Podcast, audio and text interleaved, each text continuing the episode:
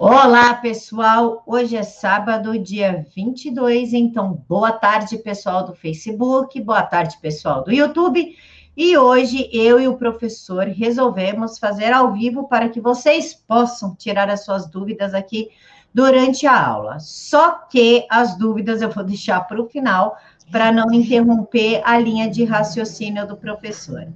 Hoje nós vamos falar sobre o início da colonização do Brasil. Professor, muito obrigada por mais uma aula. Eu que agradeço, Camila. Adoro estar aqui. Pessoal, as redes do professor estão aqui embaixo, inclusive o link do canal dele, que ele posta aula lá quase todo dia. Então, sigam aí o canal dele.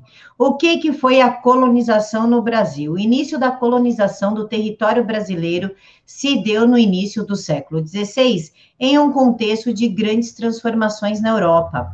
Ou então, Novo Mundo reservava acesso às grandes riquezas minerais e à exploração territorial nunca vista anteriormente na história da humanidade. A importância de estudar e conhecer a forma que se deu a colonização no Brasil ajuda-nos a entender a formação do povo brasileiro e toda a estrutura herdada dos nossos colonizadores. E claro que é importante saber a história para que não se repita a história. Professor, o microfone é teu. Gente, prazer estar aqui com vocês. Então, a gente vai trabalhar essa parte aí da chegada dos europeus aqui no Brasil. Então, a gente vai delimitar um tempo né, da colonização, até porque o período colonial é muito extenso, muito grande, muito complexo, tem várias vertentes. Então, a gente vai estabelecer aqui que a gente vai até governos gerais, ok? Então, a gente vai lá no começo, depois pega governos gerais, até governos gerais. Então vamos lá. Gente, gente tem que pensar num contexto. O contexto europeu que vai propiciar as grandes navegações era o seguinte: desde o é, renascimento comercial e urbano na Europa, começa a, a ascender socialmente uma classe muito rica, é a burguesia, né? E o comércio de especiarias na Europa, especiarias eram temperos, é, fármacos, é, tecidos, perfumes vindos da Ásia, é, da Índia e da China, eram monopolizados por dois reinos europeus que ficavam que davam para o mar Mediterrâneo, que era Gênova e Veneza. Gênova e Veneza tinham um monopólio do comércio é, marítimo no mar Mediterrâneo até Constantinopla, e de Constantinopla ia por rota terrestre até a Ásia. Daí eles lá buscavam esses produtos, as especiarias, e traziam para a América, para a Europa, né? E daí, de Gênova e Veneza, era redistribuído através de outros mercados europeus para os demais países. Essa redistribuição encarecia demais o produto. O produto já era buscado lá na Ásia, que já tornava ele muito caro, era comprado barato lá, explorado de uma forma bem barata, porém, quando chegava na Europa, era agregado valor, né? E daí ele chegava muito caro na Europa. Essa redistribuição deixava mais caro ainda. Ok?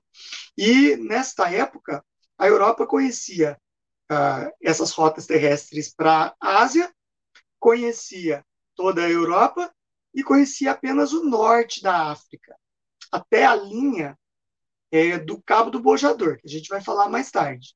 Eles não se atreviam a passar por ali, certo? Então, o mar Mediterrâneo, como diz o nome, Mediterrâneo, metade da Terra, certo? Então, o mar Mediterrâneo era o único mar que eles conheciam bem, era muito explorado desde a época antiga desde os fenícios, praticamente. Na época dos romanos era chamado de Mare Nostrum, Mar Nosso, dos romanos, e depois ele passa a ser extremamente explorado por todas as civilizações que passam por ali. No século XV, Gênova e Veneza tinha total domínio sobre essa região, no mar Mediterrâneo, para a distribuição das especiarias. Por isso, Portugal e Espanha começam a pensar em outra forma de ter acesso a essas especiarias.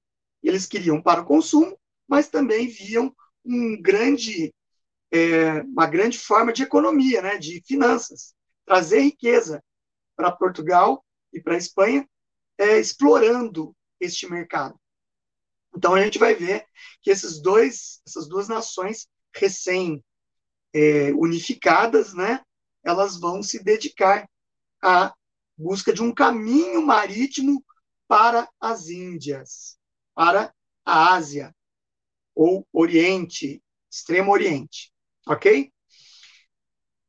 Ah, professor, mas por que, que a Inglaterra e a França também não se dedicaram? A gente tem que lembrar que Inglaterra e França se envolveram na Guerra dos 100 Anos, que começa no século XIV e termina só no século XV, lá para 1453. Então, eles tiveram grandes prejuízos financeiros, tiveram é, morticínio muito grande, e até eles recuperarem disso, eles não se dedicaram às ciências náuticas é, de longo alcance e também não tinham ainda grandes recursos financeiros para se dedicar a isso. Então, isso abriu o espaço para que Portugal e Espanha se tornassem as grandes potências marítimas deste período, ok? Então, é, Portugal já vai começar o seu projeto de navegação a partir de 1400, ok? É, em 1415, eles já conseguem é, expandir a sua navegação ali na entrada do mar Mediterrâneo, que dá para o Oceano Atlântico, conquistando a cidade de Ceuta. A cidade de Ceuta, em 1415, era a entrada do Mediterrâneo ou a saída do Mediterrâneo de produtos. Conquistando Ceuta, eles poderiam tinha um grande porto ali que para qualquer navio de qualquer bandeira levar produtos tinha que aportar ali para reabastecimento de víveres, de troca de, de é, marinheiros, é, convocação de novos marinheiros e tudo mais. Então, eles tinham que pagar imposto para Portugal. Logicamente, eles vão usar Ceuta para financiar o projeto de navegação deles. Mas qual era o projeto de navegação português? Era chamado de Périplo Africano. Périplo é uma palavra que significa volta. Então, era a volta no continente africano.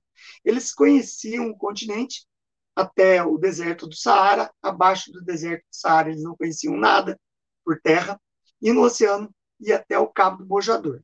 Então, eles vão margeando esta costa da África para, assim, ir conquistando terras ali no continente africano e também conhecendo o mar, o Oceano Atlântico, desconhecido mar do Oceano Atlântico. Para eles era como se fosse um mar, não, eles não imaginavam que era um, uma imensidão de um oceano, ok? Existiam lendas medievais que falavam que o Oceano Atlântico, em determinada altura, depois que você é, se afastava da Terra, ele borbulhava, águas ferventes cozinhariam os marinheiros como se fossem batatas quentes, né?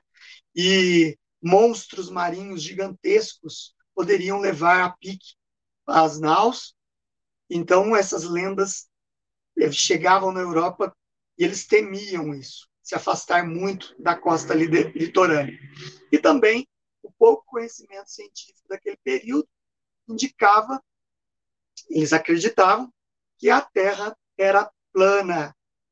Então, se eles se afastassem demais do continente, provavelmente eles cairiam na imensidão do vácuo, do vazio, certo? Eram lendas e também pouco conhecimento científico daquela região. Então, a partir da conquista de Ceuta, no norte da África, ali na entrada do Mediterrâneo, Portugal já tem o financiamento para o périplo africano. Dinheiro entrando em caixa. Então, em 1417, o infante o príncipe Dom Henrique, filho do rei Dom, acho que é Dom Manuel, não, Dom Manuel é da época da colonização. Então, filho do rei Henrique I de Portugal, ele vai instituir a escola de Sagres. É uma cidade é, no sul do território português, e essa escola de Sagres fica num, num castelo, num palácio do rei, que era uma residência de verão, e ali o infante, a gente chama de infante porque ele era ainda muito novo, não tinha ainda 18 anos, ele vai estabelecer essa escola de Sagres, onde vários conhecedores, viajantes, estudiosos, aventureiros, inventores vão se é, encontrar nessa escola e vão debater as melhores tecnologias, as melhores chances, os conhecimentos, vão trocar esses conhecimentos. A escola de Sagres acaba dando frutos importantes para as navegações portuguesas.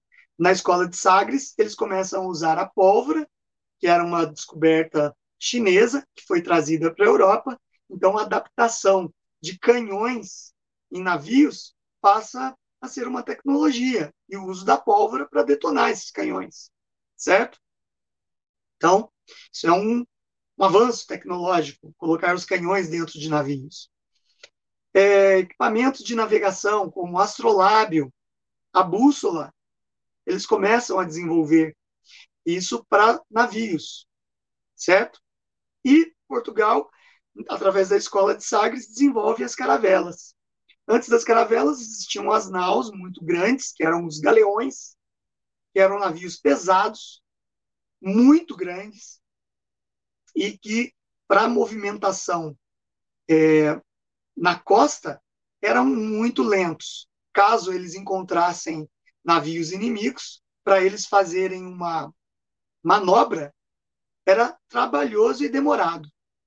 Então, eles precisavam desenvolver navios mais ágeis, que cabiam menos carga, porém eram muito mais ágeis. Isso para a navegação próxima da costa era excelente. Então, eles desenvolveram as caravelas, que tinham um sistema de velas muito mais eficiente e mais rápido quanto à mudança de ventos. Os galeões, quando mudavam o vento, até você mudar todas as velas do, do galeão, é, o vento já tinha passado, estava em calmaria novamente. Então o galeão ficava parado. As caravelas não, você alternava o, a posição da vela com uma facilidade muito grande. Isso dava agilidade para esse navio.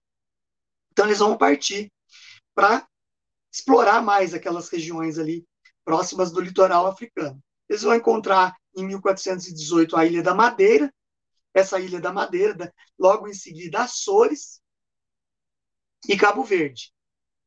Essas três ilhas vão ser usadas como laboratório para é, experiências náuticas dos portugueses, como formação de feitorias, por exemplo. Então, ali eles vão testar o que eram as feitorias, né? Feitorias eram galpões construídas com madeira do lugar para armazenamento de produtos que eles fossem encontrando. Produtos que eu digo são ervas medicinais, é, produtos lucrativos, como o pau-brasil, e essas coisas que eles fossem encontrando, tá? Então, eles vão armazenando nesses lugares, deixavam uma escolta armada, tomando conta, e partiam para, para as navegações. Então, ficava um entreposto ali, nessas feitorias, né? Então, eles chegam em 1434 naquele ponto de, de limite, que é o Cabo do Bojador. Em 1434, o navegador português Gil Eanes, ele atravessa o Cabo do Bojador. É um cabo é, é, costeiro da, do continente africano, onde corriam lendas que ali começava o Mar Bravio, que ali era o fim do mundo, era o começo do fim do mundo plano, que eles iriam cair no abismo, e o Jules Eanes provou o contrário. Ele ultrapassou o cabo do, do Bojador. Tem um poeta é, português, que é o Fernando Pessoa, que nasceu em 1888 e morreu em 1935, que fez uma poesia chamada Mar Português, é um clássico, poesia clássica, sobre a época das grandes navegações. Lógico, três séculos depois, mas que transmite muito bem o sentimento daquelas pessoas que saíam para as grandes navegações. Imagina, eles estavam saindo para o desconhecido. Passar anos, décadas no mar, certo? Deixar esposa, filhos, noivas em terra. Então era rumar ao desconhecido. Então o Fernando Pessoas fez, fez essa poesia, eu vou ler aqui para vocês, porque ela representa muito esse sentimento do navegador português, das tripulações que saíam para essas navegações. Então vamos lá. Mar Português. Ó mar salgado, quanto do teu sal são lágrimas de Portugal. Por te cruzarmos, quantas mães choraram, quantos filhos em vão rezaram, quantas noivas ficaram por casar, para que fosses nosso, ó mar. Valeu a pena? Tudo vale a pena se a alma não é pequena. Quem quer passar além do bojador, tem que passar além da dor. Deus ao mar o perigo e o abismo deu, mas nele é que se espelhou o céu.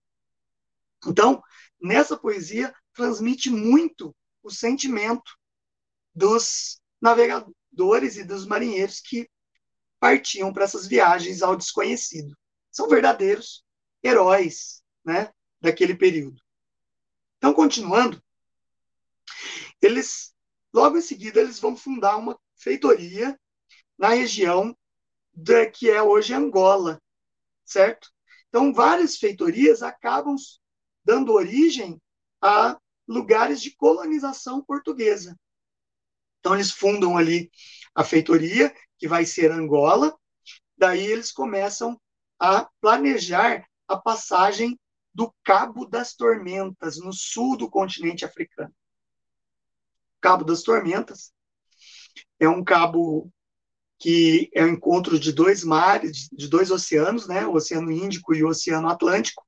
Portanto, é um lugar de mar revolto, ventos de aproximadamente 100 km por hora constantemente, certo?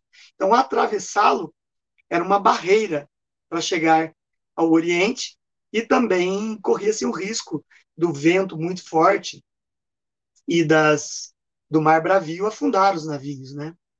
Então, um navegador português chamado é, Bartolomeu Dias, em 1488, ele consegue atravessar o Cabo das Tormentas, depois de muita, de muita tentativa. Eles chegavam próximo, aquele vento incessante, aquele mar bravio, eles voltavam para a feitoria de, que vai ser Angola, estacionavam os barcos novamente, esperavam o tempo melhorar, voltavam para aquela região no sul novamente, iam tentando. Isso durou meses, meses para eles conseguirem.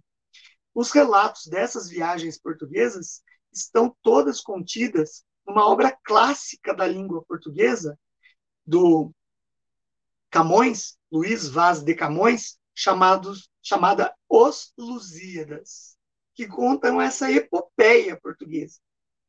E quando o Bartolomeu Dias consegue ultrapassar o Cabo da Boa Esperança, eles aprendem como passar por ali.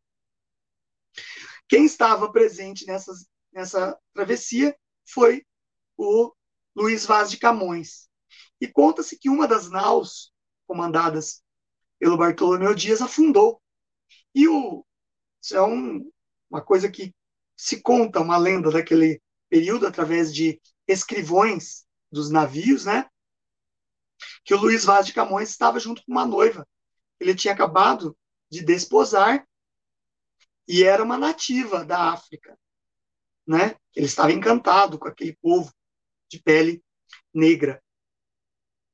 E quando e ele estava escrevendo os Lusíadas. Quando um dos navios, ele estava no navio que afundou. Quando o navio afunda, Lusíadas de um lado, mulher do outro. Adivinha quem ele salvou? Então, conta-se que ele salvou os Lusíadas, seria uma obra eterna, e a esposa, infelizmente, ele se perdeu nesse, nesse acidente. Fato é que ele salvou, o navio veio e salvou ele, e daí conseguiram ultrapassar. Logo em seguida, eles fundam uma nova feitoria, já do lado oriental da África, que é a feitoria de Moçambique. Então, essa feitoria foi fundada ali, eles já vão fundando, dando nomes para lugares na costa africana, né? E dali de Moçambique, eles já têm o um caminho aberto para as Índias. A passagem do Cabo das Tormentas foi uma passagem tão emblemática que abriu o caminho para as Índias, que eles até mudaram o nome deste cabo. Passou a se chamar Cabo da Boa Esperança, porque aí deu uma esperança nova de chegar às Índias.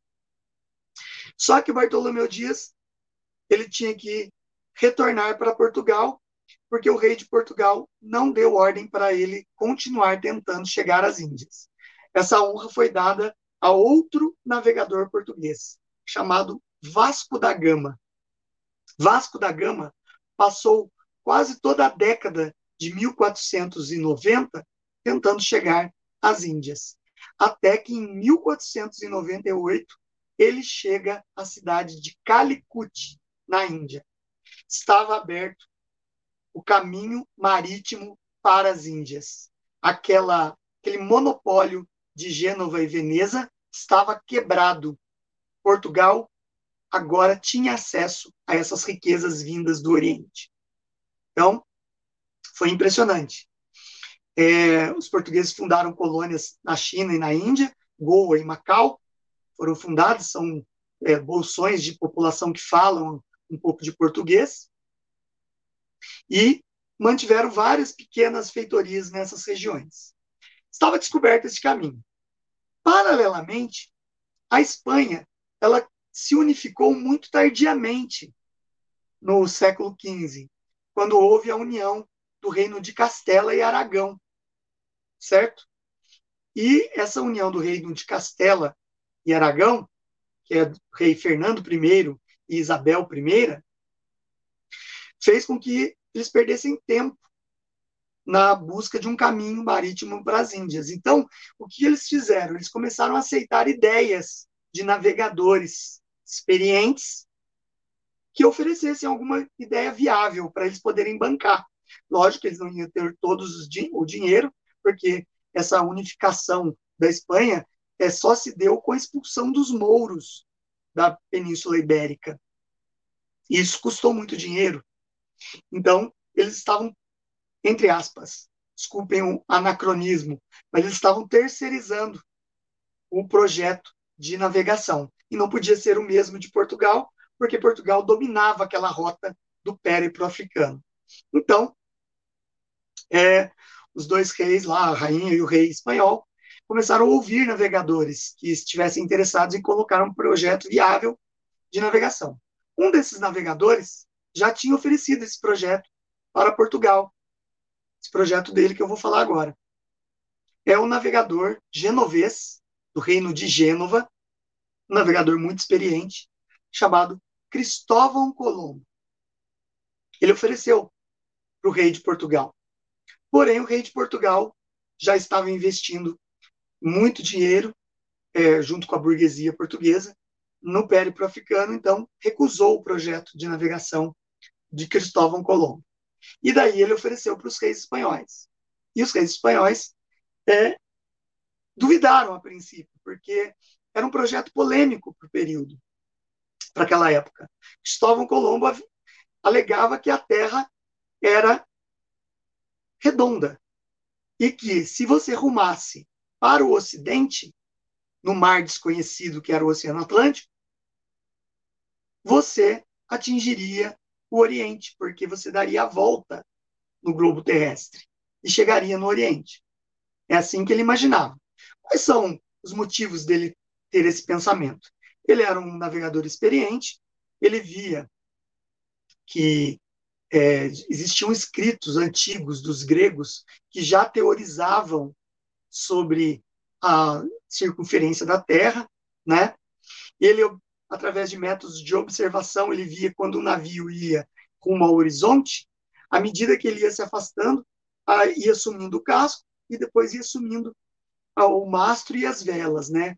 Posteriormente. Então ele via que existia e era lentamente, então não caía num abismo. Ia sumindo assim. Então ele acreditava que a Terra era redonda. E daí tem aquela lenda dele ter colocado um ovo em pé para provar que a Terra era redonda. Na verdade, isso aí é uma lenda, né? E não se comprova historicamente isso. Bom, fato é que os reis da Espanha viram que Portugal encontrou o caminho das Índias e estava rendendo muitos frutos financeiros este, este périplo africano para Portugal. Então, os reis espanhóis não podiam perder tempo e começaram a pensar: vamos investir nas ideias do Cristóvão Colombo. Separaram três naus, três navios, galeões, antigos já, que era Santa Maria, Pinta e Nina. E colocaram uma série de pessoas é, que quisessem ir, né? Quem que gostaria de ir numa viagem assim, ao desconhecido, acreditando numa teoria que não era comprovada? Quase ninguém. Porém, o rei da Espanha ofereceu é, perdão de dívidas para pessoas que tinham dívidas com a coroa, perdão de crimes leves para quem quisesse ir, como roubo, essas coisas tinham perdão se fosse como tripulação. Tá? Então, várias pessoas de é, índole um pouco duvidosa acabaram indo na viagem com Colombo.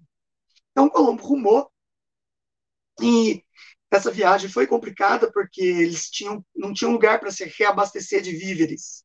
Nesta época, tinha uma doença que afetava marinheiro que ficava muito tempo sem consumir frutas e legumes e verduras frescas, né?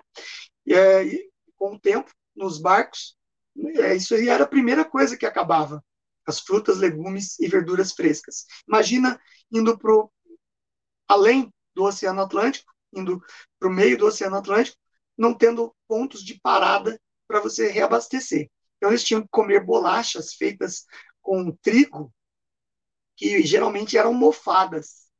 E isso dava uma carência muito grande de vitamina C.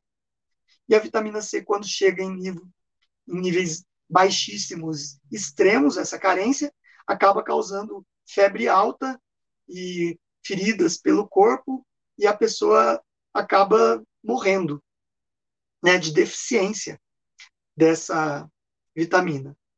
E os, logo, aquele povo muito é, místico, muito religioso, achava que era demônio que a pessoa tinha, né? E pumba, o cara no mar, para se livrar daquele demônio, né? Então, era um risco a se correr. Neste caminho, o Cristóvão Colombo, ele acaba tendo vários motins a bordo né? tentativas de tomar o poder das naus. Fato é que quando eles estavam chegando já a, na América, né, ele não sabia que estava chegando, estava é, tendo um motim. Só que daí eles começaram a ver sinais de terra, aves é, circundando os mastros dos navios e é, vegetais, vegetação boiando na água com pedaços de troncos de árvore. Isso fez com que eles é, vissem que existiam vestígios de terra. E daí a população deu mais um voto de confiança, apesar de já ter um motim programado para tomar o navio, e finalmente eles avistaram a terra. Chegaram numa ilha do Caribe, São Salvador, que foi batizada a ilha por Cristóvão Colombo. Tá? Estava, ele estava chegando num novo continente, né? Apesar de chegar numa ilha, estava chegando num dos territórios da América. A América só vai ter o nome de América mais tarde, quando o navegador é, italiano Américo Vespúcio ele vai fazer uma, uma, exploração além das ilhas do Caribe e vai encontrar o continente, e daí ele vai falar se tratava de um continente. Daí, em homenagem a Américo Vespúcio, se dá o nome de América ao continente, certo?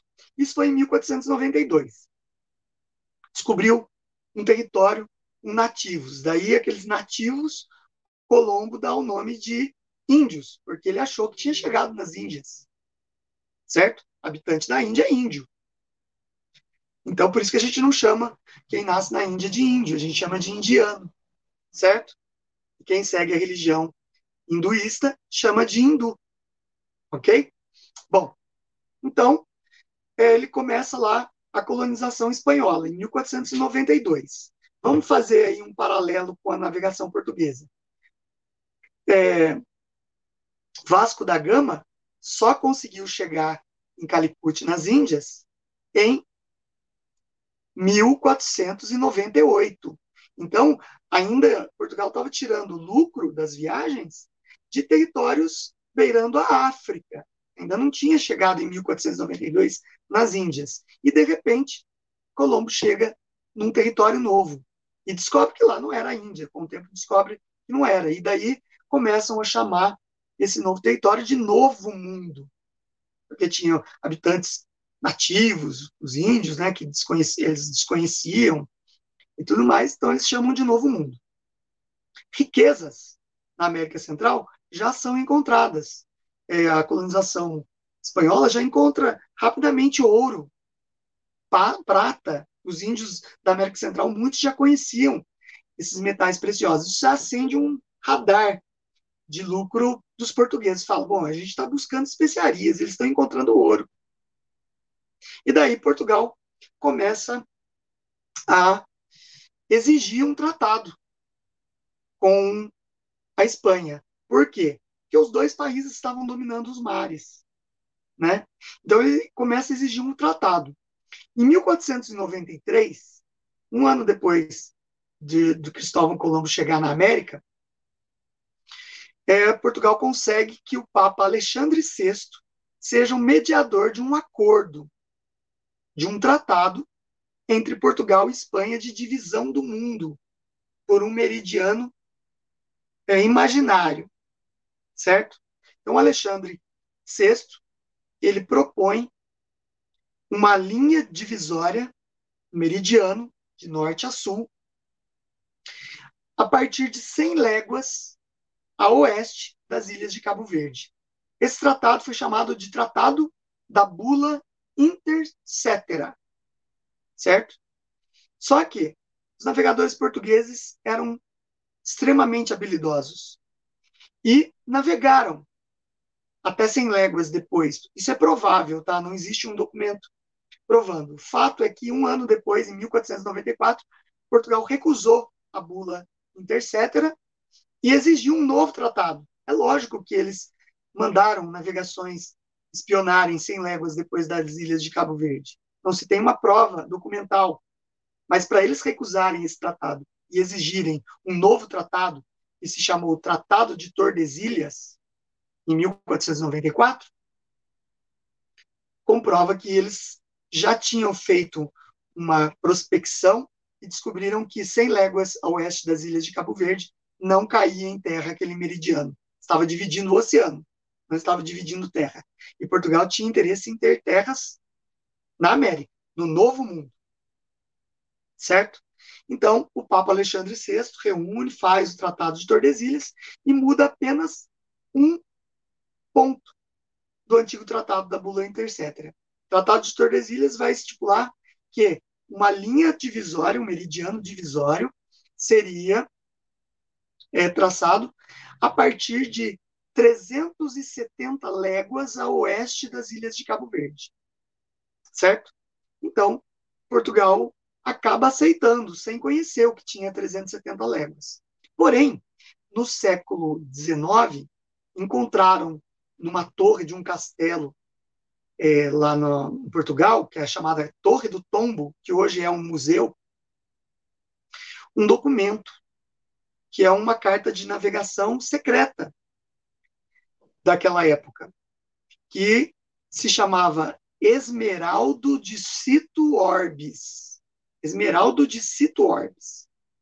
Essa carta foi escrita por um navegador que vai passar pelo Brasil, chamado Duarte Pacheco.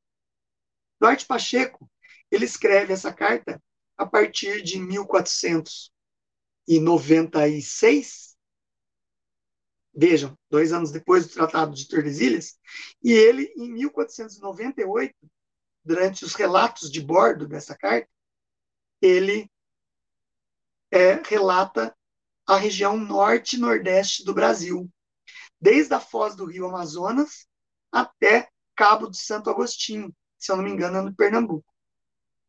Então vocês veem que ele já mapeia aquela região e descreve numa carta de 1498, que faz parte de um conjunto de cartas chamada Esmeraldo de Cito Orbes. Isso aí prova que Portugal sabia que o Tratado de Tordesilhas dava terra para o, no Tratado de, de Tordesilhas dava terra para Portugal, certo? Então, eles foram com a segurança em 1500 é, oficializar a posse dessas terras, porque o Duarte Pacheco já tinha visto, certo?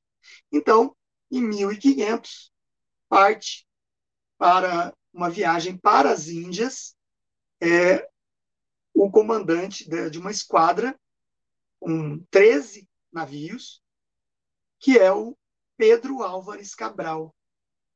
Ele parte de Portugal com destino às Índias, mas antes ele tinha que desviar a sua rota do périplo africano e rumar a 370 léguas das ilhas de Cabo Verde e chegar para tomar posse das terras. Eu sei que muita gente aprendeu, muita gente está aí na faixa dos seus 40 e até mais, aprendeu que na, na escola que ah, houve uma tormenta no mar e daí Cabral perdeu-se do caminho e acabou parando no Brasil. Isso não é real, porque a carta do escrivão da viagem do, do Pedro Álvares Cabral, escrivão chamado Pero Vaz de Caminha, escreveu a Carta de Caminha, ele descreve toda a viagem e a chegada no, na região que é o Brasil. Ele não demonstra surpresa. Ele fica maravilhado com o que ele vê. Mas é como se estivesse seguindo já um plano pré-estabelecido. Ok? é considerada a certidão de nascimento do Brasil, a carta de Pero Vaz de Caminho. Então, Cabral chega na costa da Bahia, né? Bahia de Todos os Santos, é, nas vésperas da Páscoa, 22 de abril. Era o dia de Páscoa. Ele chega no dia 21 e no dia 22 ele aporta, dia da Páscoa, porque ele vê um monte é, próximo chamado, e ele batiza de Monte Pascoal, por causa dessa época de Páscoa. E daí ele aporta lá, e lá eles têm o primeiro contato com os nativos que estavam impressionados com aqueles navios próximos, e eles chegam de botes e vão recebê-los na praia, os nativos, né?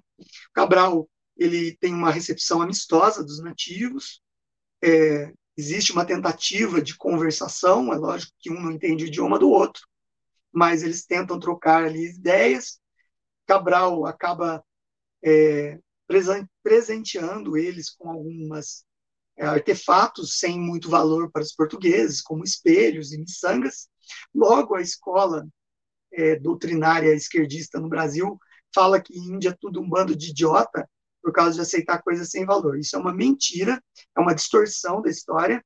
Imaginem você distribuir facas, é, espelhos e alguns enfeites mais elaborados da Europa, entregues aos nativos, que eles não tinham essa tecnologia.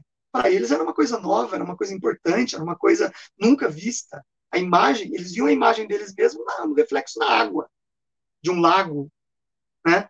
Nunca eles viam o reflexo deles no, na mão, segurando um espelho. Então aquilo era uma nova tecnologia. Eles não eram bobos. É, é, eles viam importância naquilo. Então, os portugueses fizeram muitas trocas com eles ali, viram que tinha pau-brasil naquela região, e daí, logo no final de tarde, o Cabral, que era o comandante da expedição, vai mandar o Frei, toda esquadra tinha um religioso, um frei, que é o Frei Henrique de Coimbra, celebrar a primeira missa no Brasil. Eles fazem uma cruz de madeira, pegam madeira da floresta, e trabalham aquela madeira rapidamente e fazem uma cruz, fazem um pequeno altar e celebram a primeira missa no Brasil, em território brasileiro, certo? É, naquele período, o Brasil ainda não tinha nome, né? Cabral ainda não tinha estipulado o nome. Ele, na carta de Pero Vaz de Caminha, fala das terras, que tinha uma abundância de águas, florestas imensas, que naquela terra tudo que se plantar dá, porque tinha uma quantidade enorme de frutas que os nativos ofereceram, né? Então eles estavam embasbacados com tanta imensidão ali. E acreditavam que dali dava para tirar grandes riquezas. Apesar que a carta demonstra logo de início que não encontraram ouro e prata e os índios brasileiros não conheciam esse metal ainda, não trabalhavam esse metal, até podiam conhecer, mas não trabalhavam esse metal. O índio brasileiro estava em estado paleolítico ainda de desenvolvimento humano. Certo? Ou seja, só tinha uma tribo no Brasil que dominava a agricultura. As demais não ainda. Viviam da caça e da coleta. Num sistema bem ainda paleolítico de sobrevivência. Então, o que vai acontecer? Cabral vai passar duas semanas na, no Brasil e depois vai abastecer o navio de víveres né, frescos e vai rumar para continuar a sua trajetória, seu plano de viagem que já era já planejado desde a saída de Portugal, que era é, ir para as Índias fazer comércio lá, certo? Bom, daí começa um período do Brasil agora que está do lado direito, lado leste do Tratado de Tordesilhas, eram as terras pertencentes ao reino português. E as terras a oeste da linha do Tratado de Tordesilhas pertenciam ao reino espanhol. Ok? Bom, colonização. A princípio, o rei não quis colonizar o Brasil. Por quê? O comércio com as Índias era muito lucrativo. Você desviar é, recursos para uma, iniciar uma colonização na América sem ter tido garantia nenhuma de que tinha ouro era muito custoso. Ia faltar para outra rota marítima que estava lucrativa. Então, o rei português resolveu deixar o Brasil 30 anos semi-abandonado. O período de 1500 a 1530 é chamado de período pré-colonizador ou pré-colonial, certo? Ah, mas o Brasil vai ficar totalmente abandonado? Não. Ele vai mandar expedições exploradoras aqui. Primeira expedição é, vai partir em 1501 de Portugal. Chegar aqui no Brasil em 1501, né? Ela é comandada pelo um navegador chamado Gaspar de Lemos.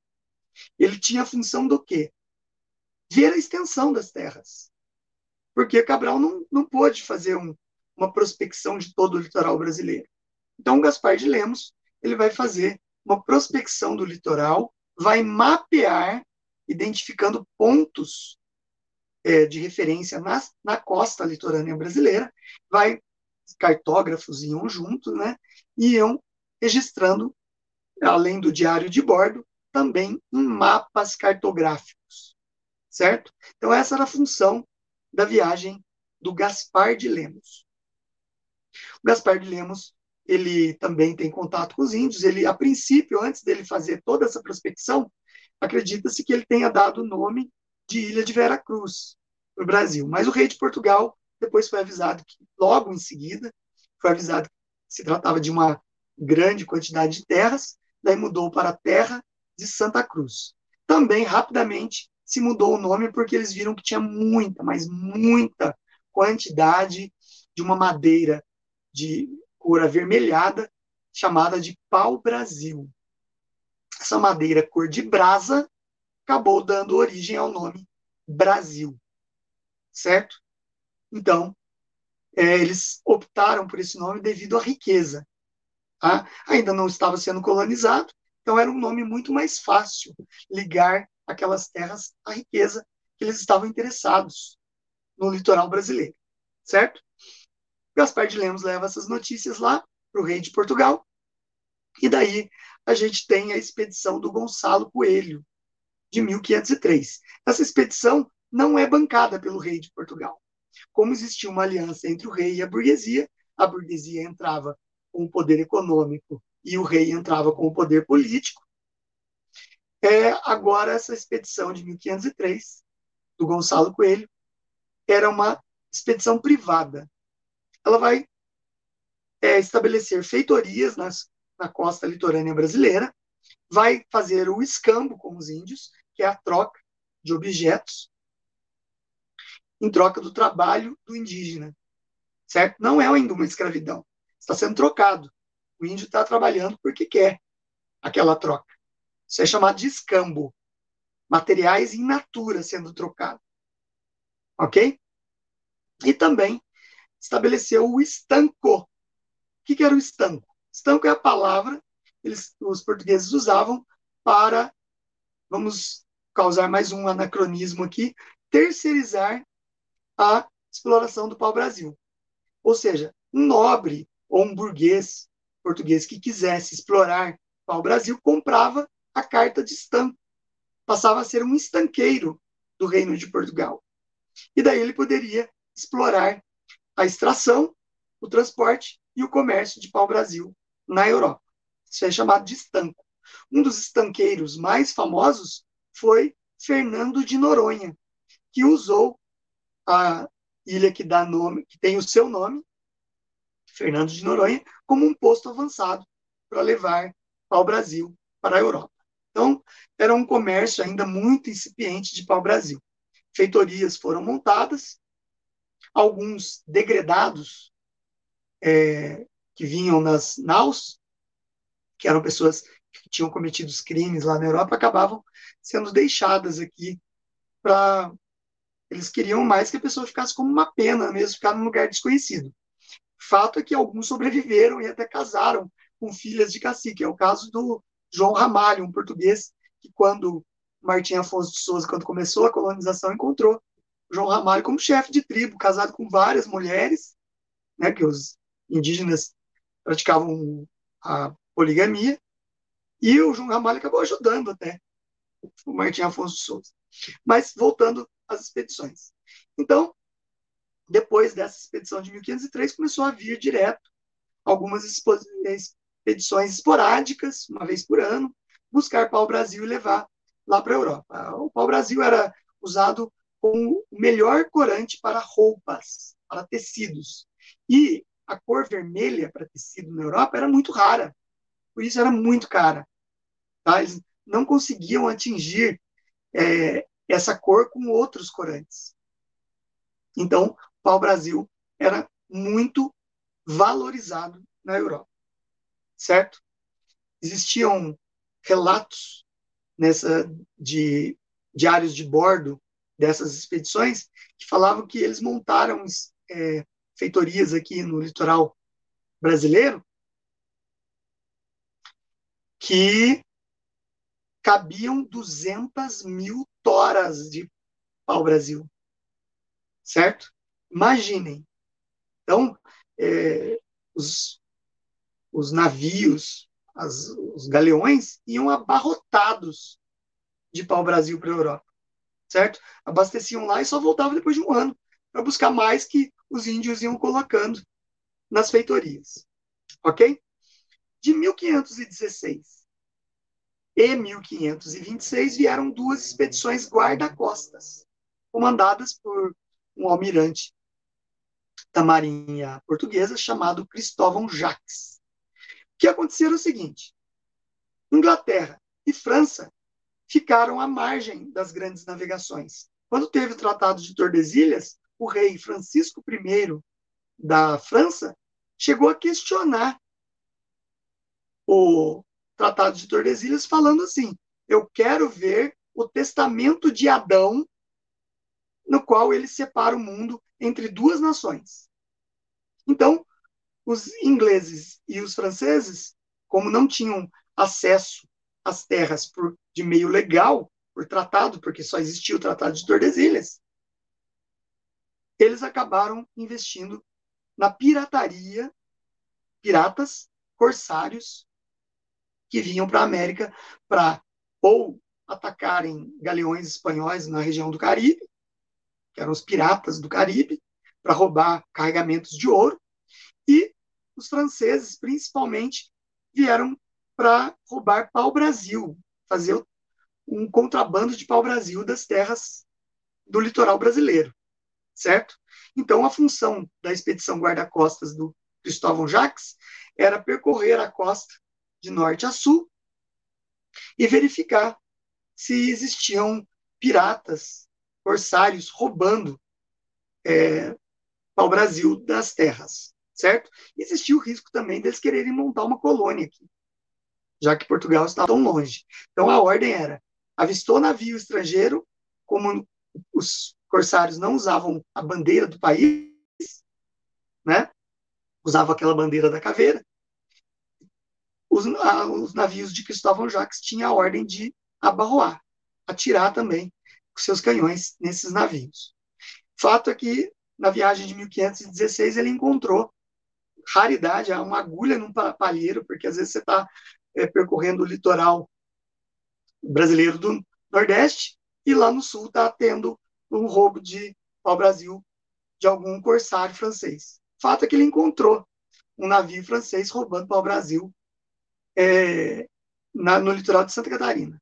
E daí ele abarroou e conseguiu é, avariar esse navio e muitos marinheiros franceses acabaram mortos e caíram ao mar e morreram afogados também e tudo mais. Alguns nadaram em terra, mas mesmo assim conseguiu é, desfazer desse navio francês. E isso está relatado no Diário de Bordo, também, que é um, um documento histórico das viagens do Cristóvão Jacques. Em 1526 ele volta, faz de novo uma viagem no litoral para ver se tem alguém roubando.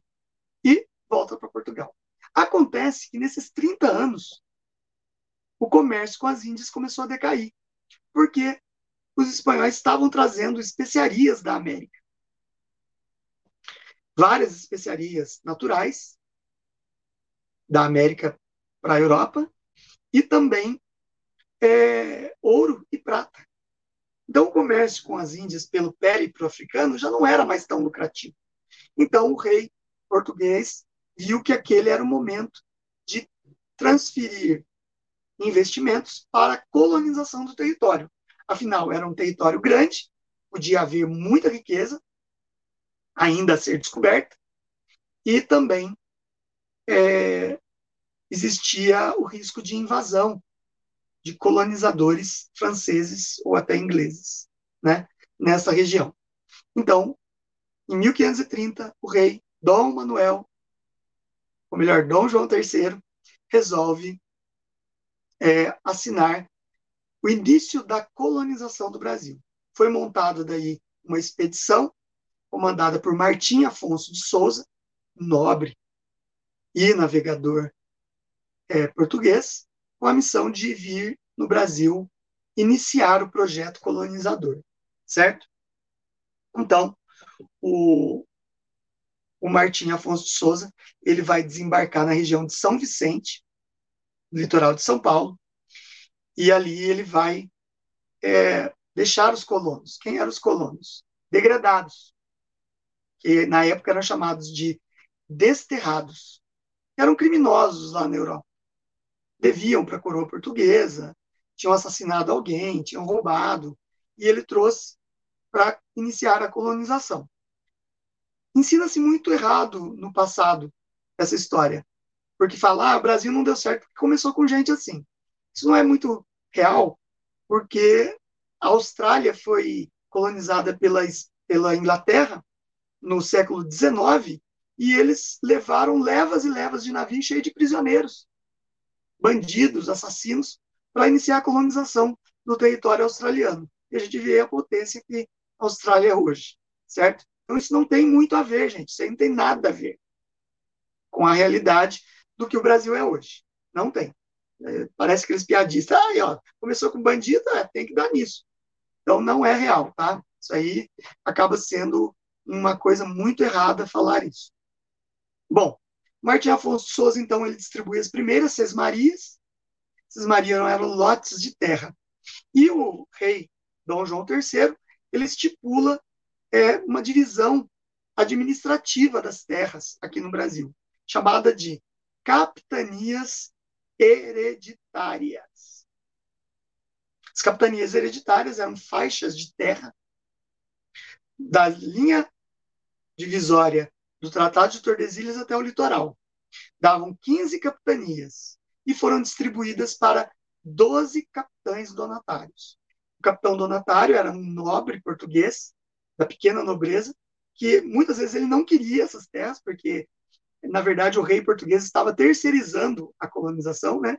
Porque o cara que pegar, ganhasse a carta de doação, que era o documento dado pelo rei de posse de uma capitania aqui no Brasil, ele teria que investir recursos dele na colonização e na exploração da sua capitania.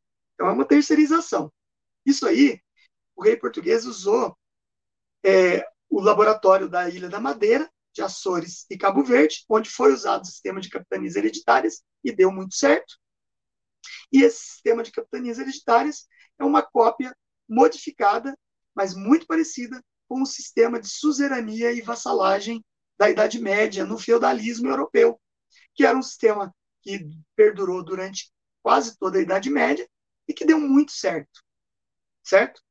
O nobre recebia a carta de doação, tinha que tomar posse de suas terras, explorá-la, pagar os impostos de arrendamento da terra para o rei português, fazer ela dar lucro e colonizar fundando vilas e cidades. Certo? Essa era a ideia. Em 1532, o Martim Afonso de Souza, que foi dono de duas capitanias aqui no Brasil, fundou a primeira vila do Brasil, que é a Vila de São Vicente, certo? No litoral de São Paulo, que é considerada é, a primeira cidade fundada em 1534. Fundou a vila em 1532 e a cidade em 1534.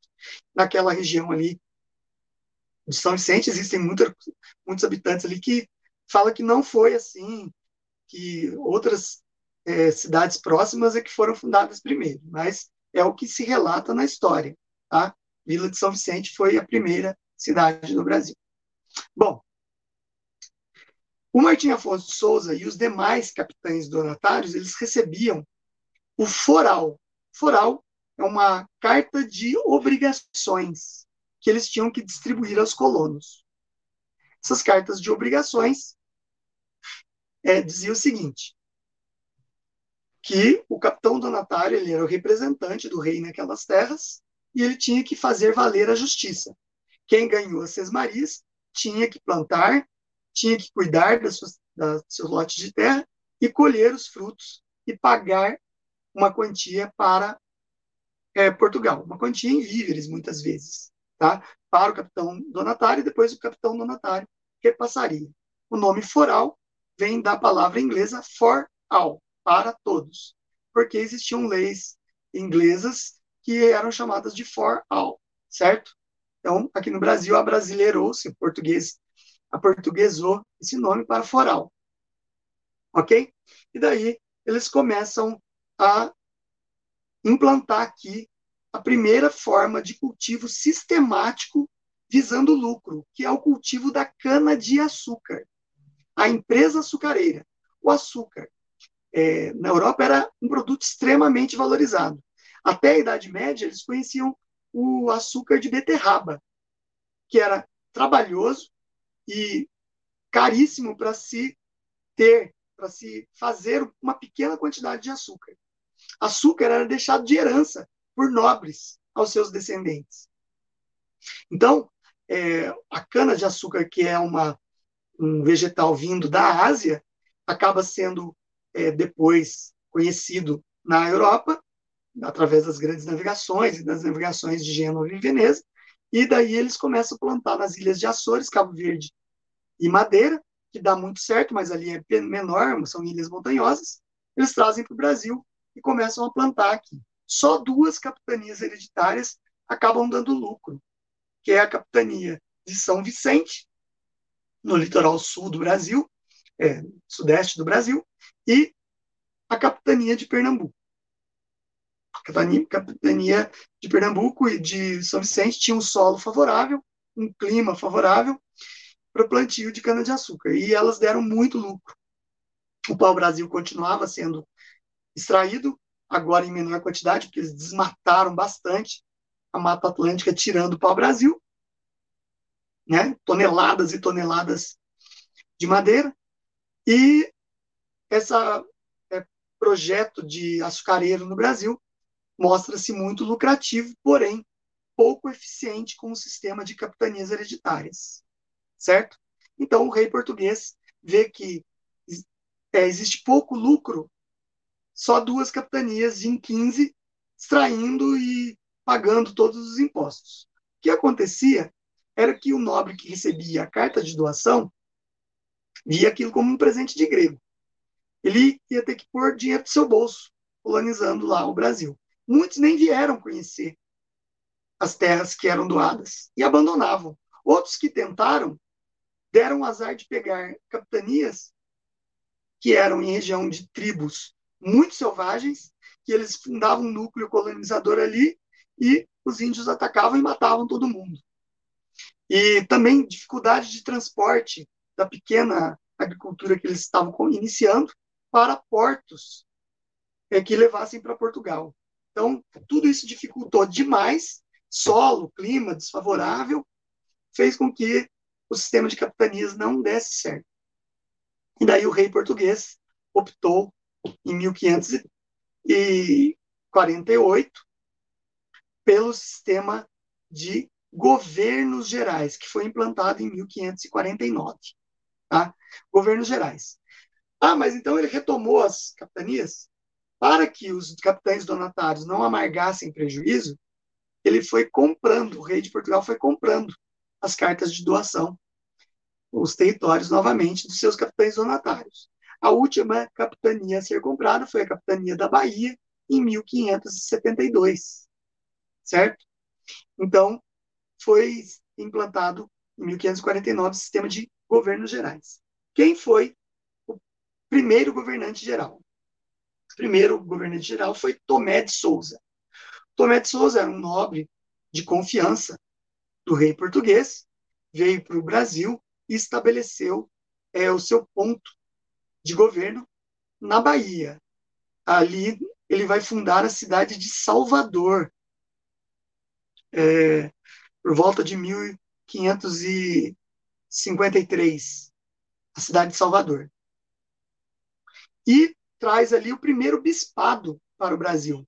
Ele traz o primeiro bispo, Dom Fernandes, Dom Pedro Fernandes Sardinha. E junto com o bispo, primeiro bispo do Brasil, ele traz também os jesuítas, a ordem dos jesuítas. Eles vêm aqui com a missão de catequizar os índios, catequizar colonos que estavam muito tempo longe da fé religiosa europeia e precisavam ser novamente catequizados, ensinar o catecismo a eles, e também tinha uma função de moralizar a, a colônia aqui no Brasil, certo? É, um dos, dos chefes dos jesuítas que vieram foi Manuel da Nóbrega, e uma dos personagens mais importantes dos jesuítas nesse período foi José de Anchieta, que em 1554 vai fundar o Colégio de São Paulo, junto com Manuel da Nóbrega, e vai dar origem a São Paulo de Piratininga, que vai vir a ser a grande metrópole de São Paulo nos dias atuais. Certo? O governo geral de Tomé de Souza, então, ele cumpriu com seu papel, estabelecer uma capital, de estabelecer um bispado, de trazer os jesuítas, espalhar pelo litoral. Os jesuítas vão se compadecer é, dos índios, porque os índios eram vistos como almas puras, eles as divindades indígenas eram ligadas à natureza e os portugueses viam que eles não tinham contato com religiões monoteístas, como os negros africanos tiveram com as invasões, com a expansão islâmica, principalmente no norte da África. Então, eles viam que o índio ainda era uma alma a ser salva, certo? Então, eles começam a catequizar os índios aqui e protegê-los da escravidão. Porque depois do escambo, os portugueses começaram a açoitar e, e caçar o índio mesmo para a escravidão. Essa escravidão não foi muito efetiva, porque o índio não dava lucro extensivo. né? Na história do Brasil, culpou-se muito o índio de, ah, ele é preguiçoso, não queria trabalhar. Não é isso. Não era da cultura indígena ser obrigado ao trabalho. Era da cultura indígena ter a sua vida de liberdade, né, de ação, de caça, coleta, e as tribos que praticavam agricultura praticavam de forma bem primitiva ainda.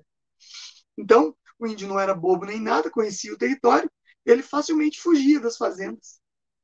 Então, a mão de obra escrava negra, que vai chegar a partir do segundo governo geral de Duarte da Costa, ela tinha a vantagem é, de ser um negócio lucrativo, a escravidão negra, né, que já era usada por tribos na África, tribos que guerreavam entre si de negros, acabavam escravizando a tribo perdedora. Os espanhóis e portugueses que sabiam que eles tinham essas guerras internas, acabavam oferecendo é, para comprar os índios que eram escravos, os índios, os nativos é, africanos, para escravizá-los aqui na América, certo? Então aquela ideia de caçar índio na América foi muito pequena na América, na África foi muito pequena.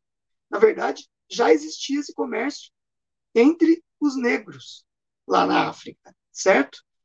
E é, existia até uma lei foi criada pelos espanhóis chamada Lei do Assento.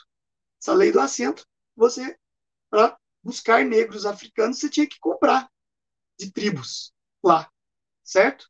Oferecer riquezas para eles em troca de escravos. O comércio do negro como escravo acabou sendo muito lucrativo, porque agregava valor e o negro era visto como um bem precioso. Como estratégia dos portugueses, eles traziam para cá é, negros de, diva, de diversas tribos, muitas vezes rivais entre si na África, certo? Que falavam idiomas diferentes, então, assim, impedindo revoltas entre eles, né? Mas é lógico que o negro, à medida que ele vai é, se fixando no Brasil, eles não conheciam o território, ficava difícil para eles fugirem, né? Mas à medida que eles vão conhecendo o território, eles vão se familiarizando, vão nascendo negros aqui, que a gente chama de reprodução endógena no sistema escravista, e daí esses aí já vão tá, cooptando com a língua portuguesa e conhecendo o território, e todos, com o tempo, vão falando mesmo, o mesmo idioma. Isso vai ter várias rebeliões aí e formando quilombos de escravos fugitivos. Mais famoso é o quilombo dos Palmares, que a gente vai tratar em aulas futuras. Tá? Então, o Duarte da Costa, é, no governo dele, que é o segundo governo geral, ele funda a cidade de São Paulo. Os governos gerais, eles tinham uma espécie de... O governador geral, ele era o representante do rei aqui, e ele tinha uma espécie de ministério, é, que era formado por três: o ouvidor-mor, o capitão-mor e o provedor-mor. O provedor-mor cuidava das finanças da colônia, né? É, arrecadação de impostos, é, investimentos no, no, açúcar, construção de engenhos, essas coisas todas. O capitão Mor, defesa da costa contra invasões. E o ouvidor Mor, responsável para aplicar a justiça na colônia. A justiça de acordo com a justiça portuguesa. Tá? Então, fazia-se é, a aplicação do foral aqui. Então, para encerrar a aula, a gente encerra aqui nos governos gerais. O Duarte da Costa ele acabou tendo um governo geral duvidoso, porque houve duas invasões francesas no território brasileiro é, nessa, nesse período colonial. A primeira invasão, 1550, que até eu fiz um vídeo hoje no canal, no meu canal, sobre a invasão francesa. Aconteceu em 1550, foi até 1554, na Baía de Guanabara, e isso pegou muito mal para Duarte da Costa. O bispo Dom Pedro Fernandes Sardinha é, viu que ele era um verdadeiro é, malfeitor, o Duarte da Costa, e pegou um navio para ir na presença do rei de Portugal denunciá-lo. Só que o navio afundou na costa do Espírito Santo. O bispo conseguiu nadar até a praia, só que os índios caetés, que eram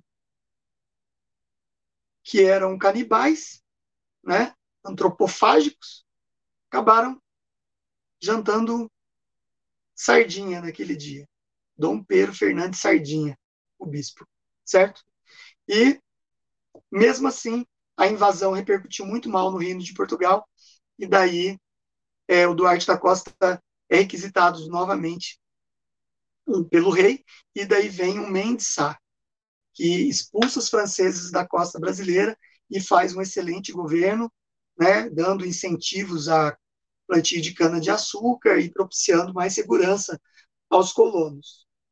É, até praticamente a vinda da família real em 1808 no Brasil, perdurou esse sistema de governos gerais. Lembrando que houve um espaço de 1580 a 1640, em que Portugal é, acaba pertencendo à Espanha. Consequentemente, o Tratado de Tordesilhas aqui do Brasil acaba sendo anulado e o Brasil passa a pertencer aos domínios espanhóis durante 60 anos. Mas, que a gente chama de União Ibérica lá na Europa, é, isso é um motivo para uma próxima aula, tá bom?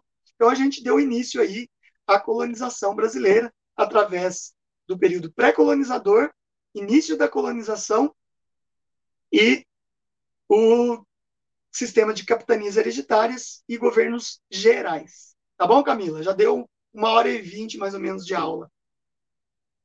Certo?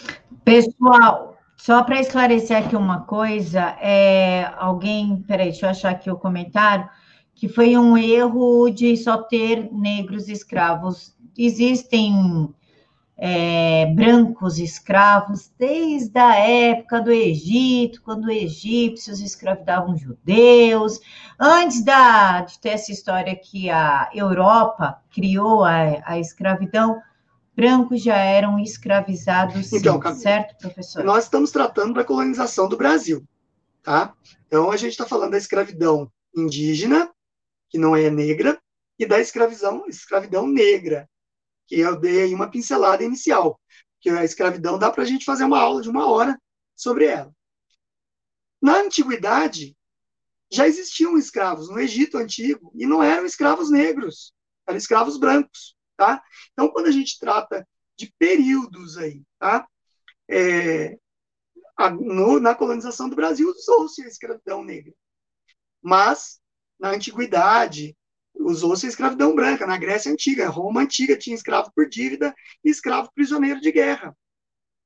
No Egito, existiam os felás e os escravos. Os hebreus, por exemplo, quando passaram por um período de fome e miséria na sua terra, lá na Palestina, eles foram para o Egito e foram escravizados pelo faraó egípcio. E eles eram brancos, certo? Então, só para fazer essa explicação, muito obrigado para quem levantou isso aí para não haver confusão.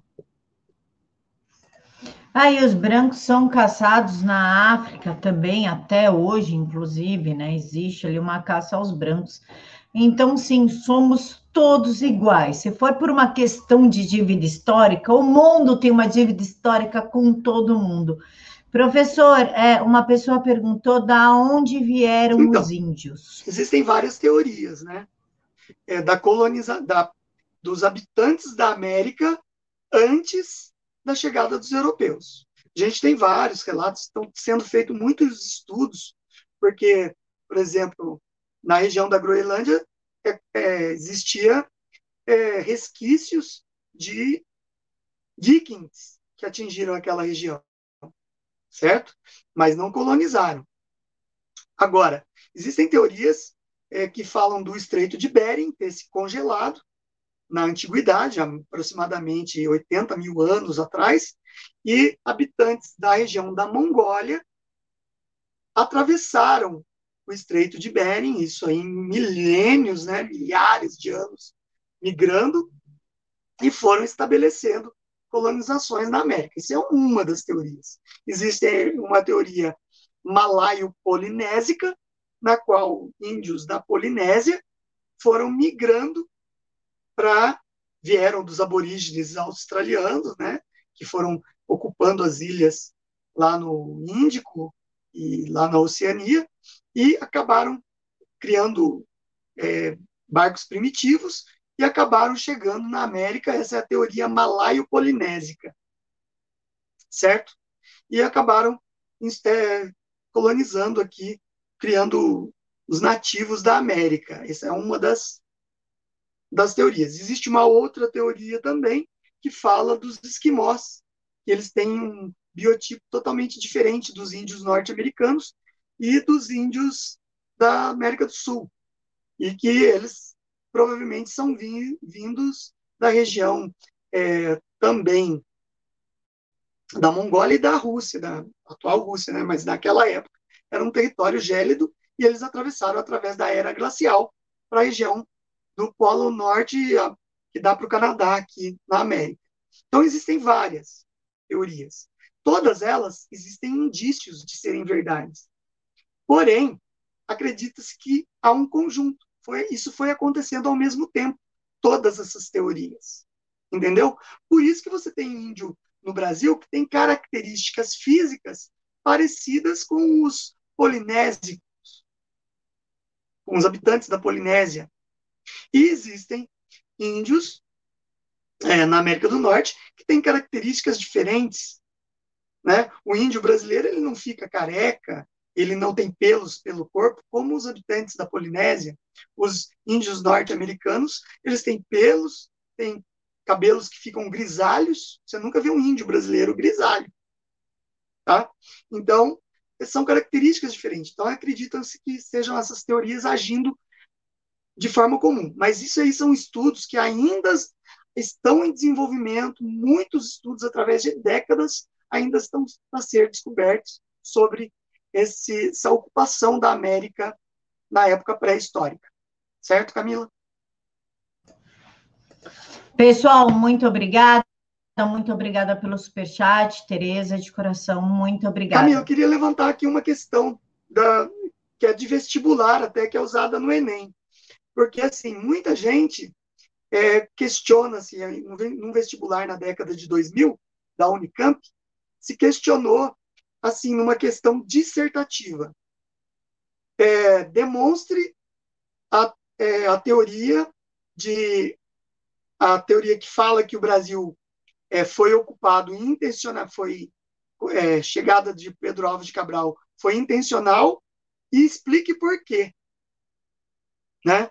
Porque até então acreditava-se naquela história que foi contada de que houve um acidente no percurso do Pedro Alves de Cabral, que ele pegou uma, um nevoeiro, depois uma calmaria e depois tempestade, acabou tirando da rota. Na verdade, a gente na aula falou a resposta desta questão. Né? Em 1498, o Duarte da Costa teve mapeando aqui o território brasileiro e comprovando que o Tratado de Tordesilhas, das 370 léguas, dava terra para Portugal. Então, Pedro Álvares Cabral teve o trabalho de vir tomar posse das terras. E essa nomenclatura que se usa descobrimento não se usa mais tá? A gente usa chegada dos europeus na América. Outros grupos mais radicais aí de cunho doutrinário esquerdista usa invasão. Eu não, não uso porque não foi na, necessariamente inicialmente uma invasão. Na verdade, foi a chegada dos portugueses. E daí o processo histórico leva à colonização da América. Tá bom? Então é isso.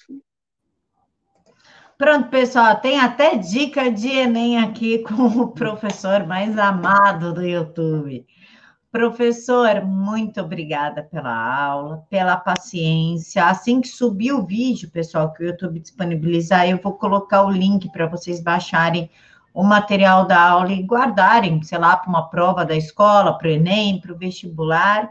E quero avisar vocês que, devido ao falecimento da esposa do professor Leônidas, que foi uma morte extremamente repentina, por óbvio, não terá aula de literatura amanhã. Peço que orem, tanto pela Ana Paula, que se foi, deixou um marido e uma filha de dois anos, como pelo professor Leônidas, que está precisando demais de um apoio emocional, porque as coisas estão realmente difíceis. Professor, muito, muito obrigado, Camila. Aula. Muito obrigado aos seus espectadores, tá? Eu amo dar aula e ainda mais com um público tão legal quanto o seu, Camila. Pessoal, então é isso. Fiquem todos com Deus. Que Jesus os abençoe imensamente. Beijos no coração de